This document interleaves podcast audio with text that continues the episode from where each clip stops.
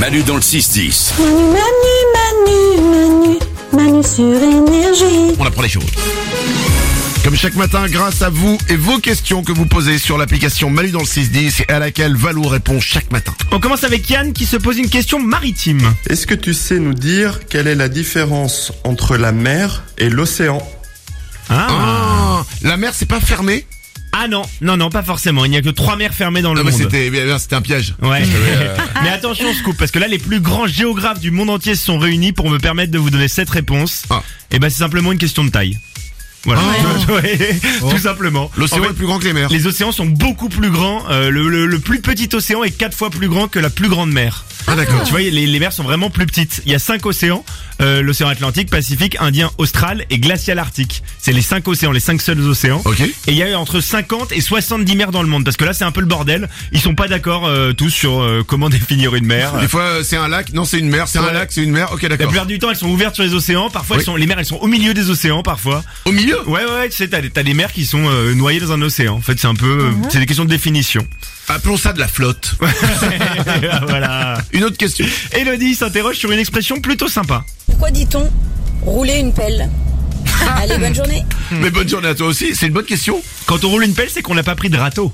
Et euh, l'univers, l'univers du jardinage. Oh là là. Et pourtant, ça n'a rien à voir avec le jardinage, parce qu'on pourrait le croire, du coup, vu qu'il y a plusieurs expressions. Là, ça n'a rien à voir. Ça vient de peloter, du verbe peloter qui était utilisé au XVIIe siècle, puisque peloter, c'était les joueurs de paume qui l'utilisaient. Le jeu de paume, c'est l'ancêtre du tennis. Et en fait, quand ils s'échauffaient, ils disaient on pelote. Et donc, s'échauffer, on en est venu aux préliminaires, puisque les préliminaires, c'est, c'est ce qui va avant euh, la, Ouais. la relation amoureuse. Et du coup, on a dit rouler un pélo. Rouler un pélo, c'est rouler une pelle. Hein, C'est en mais fait, tout on ça dit aussi dérive. se ploter. Vous disiez pas Se- ça ouais, Au- au- exactement. au, collège et au lycée Ouais. oh, Je l'ai ploté. Eh ben, exactement. Et bah se peloter, ça donnait rouler un pélo pour faire un bisou, rouler un pélo, rouler une pelle. C'est que Bah. des dérivés en fait. Ah, ok, ça n'a absolument rien à voir avec l'appel du jardinage. non, malheureusement rien à Ouais. voir. Eh ben, eh ben, on est content de le savoir. Et on finit par une question langue française. Valou, j'ai une petite question pour toi. J'ai mon fils de 5 ans qui est en CP et on se demandait justement quand il est en train de lire les lettres muettes, à quoi elles servent Puisque là on est sur le loup, mais le loup prend un P. Le loup prend un P à la fin. Ça Ah, s'arrête et- comme ça. Ça s'arrêtait là. Je Ouais, à la pense. Ah. fin, il a- euh, ça, euh, poser une question me saoulait. C'est c'est vrai que c'est consonnes muettes qui sont bien relous en fin de mot. Par exemple, le G et le T à la fin de doigt. Hmm. Alors il faut savoir, ça n'a pas toujours été la norme. Avant, on écrivait beaucoup plus simplement. Par exemple, doigt, on l'écrivait D-O-I-S. Ah. Euh, Le corps, on l'écrivait C-O-R. On mettait pas le P et le S à la fin. Et bah pourquoi on a rajouté Et bah c'est les fonctionnaires de l'époque, les grèves du roi, qui étaient un peu des élites, euh, qui aimaient bien la langue lin- latine, et ils se sont dit tiens on va rapprocher les mots de leurs racines latines.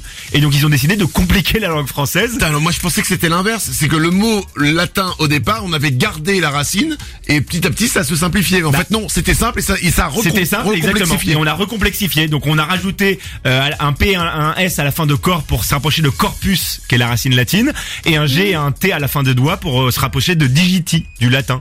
Et pour le, le loup, ça vient de lupus. Donc on a rajouté le P à la fin. Donc en fait c'est juste euh, pour faire chier. Quoi. C'est ça. Putain, c'était les chiens à la cour du roi, hein. clairement. Ah Ouais, voilà, vous voulez, ouais. Manu dans le 6-10. 6h10, ouais, c'est Manu sur énergie. 6h10, c'est Manu et tous ses ouin-ouin. Énergie.